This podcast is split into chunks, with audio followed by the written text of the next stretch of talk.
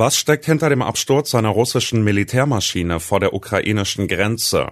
Welche Songs darf Trump nicht mehr spielen? Und wann wird Punkthandel strafbar? Das ist die Lage am Mittwochabend. Spiegelredakteur Oliver Trendkamp hat diese Lage geschrieben. Am Mikrofon ist Johannes Schmidt. Crash kurz vor der Grenze. Russland macht die Ukraine für den Absturz eines schweren Militärflugzeugs mit angeblich Dutzenden Toten verantwortlich. Das Außenministerium in Moskau sprach laut der Nachrichtenagentur TASS von einem barbarischen Akt. Beweise für die Anschuldigungen legte das Ministerium nicht vor. Wie das Verteidigungsministerium zuvor mitgeteilt hatte, ereignete sich der Vorfall in der Region Belgorod, die an die Ukraine grenzt. Demnach sollen sich bei dem Absturz gegen 11 Uhr Ortszeit 65 ukrainische Kriegsgefangene, sechs Besatzungsmitglieder und drei weitere Personen an Bord des Jets befunden haben. Alle Insassen sollen ums Leben gekommen sein. Vom Verteidigungsministerium in Moskau hieß es, die Gefangenen seien zu einem geplanten Austausch geflogen worden. Für diese Angaben gab es zunächst keine andere Bestätigung.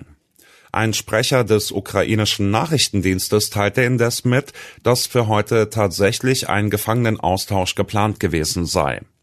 Dieser finde nun nicht statt. Russische Angaben, wonach Kriegsgefangene an Bord der Maschine gewesen seien, würden überprüft, hieß es vom Geheimdienst. Die ukrainische Zeitung Ukrainska Pravda berichtet indes unter Berufung auf anonyme Quellen innerhalb des ukrainischen Militärs, mit der IL-76 sei Munition für das russische Flugabwehrsystem transportiert worden.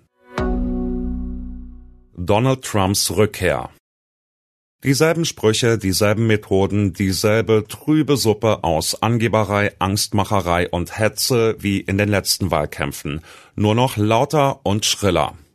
Nach seinem Erfolg bei den Vorwahlen in New Hampshire steht Donald Trump als Kandidat der Republikaner für die nächste Wahl praktisch fest, meint Roland Nellis. Ob er auch gegen Joe Biden gewinnen kann, ist jedoch eine andere Frage. Denn auch an Trumps Defiziten habe sich nichts geändert. Vor dreieinhalb Jahren hieß es in diesem Newsletter, You can't always get what you want, das gilt auch für den US-Präsidenten. Damals drohten die Rolling Stones damit, Trump zu verklagen, wenn er auf seinen Kundgebungen noch einmal ihren Song spielt. Damit verlängerte sich Trumps Don't Playlist, auf der schon Adele, Tom Petty, R.E.M., Neil Young und viele andere standen, um einen Track. Phil Collins und Everlast sind dazugekommen und seit heute auch The Smiths. Gitarrist Johnny Marr will verhindern, dass bei Trump-Shows künftig Please, Please, Please Let Me Get What I Want zu hören ist. Wunde Punkte. Bitte kurz den Fuß vom Gas nehmen, Blinker setzen, Ausfahrt nach Goslar nehmen. Da hat heute der Verkehrsgerichtstag begonnen. Soll Unfallflucht milder bestraft werden? Wie lässt sich gegen Punktehandel vorgehen? Über solche Fragen diskutieren dort Juristen, Fahrzeugtechnikerinnen und andere Verkehrsfachleute. Was sie beschließen, betrifft fast jeden, der in Deutschland unterwegs ist, denn die Politik folgt den Empfehlungen oft. Ein Punktehandel? Um die Strafpunkte in Flensburg hat sich eine dubiose Branche entwickelt, sagt Lukas Kissel. Raser bezahlen andere Leute, damit sie die Punkte übernehmen, Vermittler kassieren. Wenn das Blitzerfoto unscharf ist, behauptet einfach jemand anderes gegen Geld, er sei gefahren. Absurderweise ist das bislang nicht illegal, einer Gesetzeslücke sei Dank. Lukas hat mit einem Insider gesprochen, dem wohl bekanntesten Punktehändler. Alles habe damit angefangen, sagt der Mann, dass Bekannte hin und wieder gegenseitig Punkte übernommen hätten. Irgendwann habe ich mir Gedanken gemacht, könnte man so etwas nicht auch gewerblich machen? Das war noch gar keine Geschäftsidee, nur ein Gag. Wer kennt das nicht? In Bierlaune Quatscher finden, Medizin bei Trageservice, Hamstercoaching, Dönerverleih. Aber mit Raserei ernsthaft Geld machen?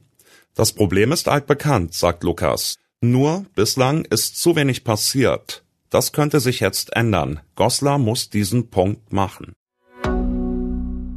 Was sonst noch wichtig ist. Bauernproteste. Wie geht es weiter in der Diskussion über den Agrardiesel? Bundesfinanzminister Lindner bleibt beim geplanten Ausstieg aus Dieselsubventionen, bekräftigt aber, man könne über andere Möglichkeiten sprechen. Großeinsatz wegen Zwangsräumung. In Baden-Württemberg hat sich ein ehemaliger Soldat der Zwangsräumung seines Hauses widersetzt. Es folgte ein Einsatz des SEK der Polizei. Nach mehr als zwölf Stunden verließ der Mann sein Haus und ließ sich widerstandslos festnehmen. Lego siegt vor EU-Gericht im Streit über Designschutz. Kann ein bestimmter Legostein vor Nachahmung geschützt werden? Dieser Streit beschäftigt Gerichte seit Jahren. Nun hat der dänische Konzern gegen einen deutschen Konkurrenten gewonnen. Soweit die Lage am Abend. Alle aktuellen Entwicklungen finden Sie auf spiegel.de. Wir melden uns hier wieder morgen früh mit der Lage am Morgen.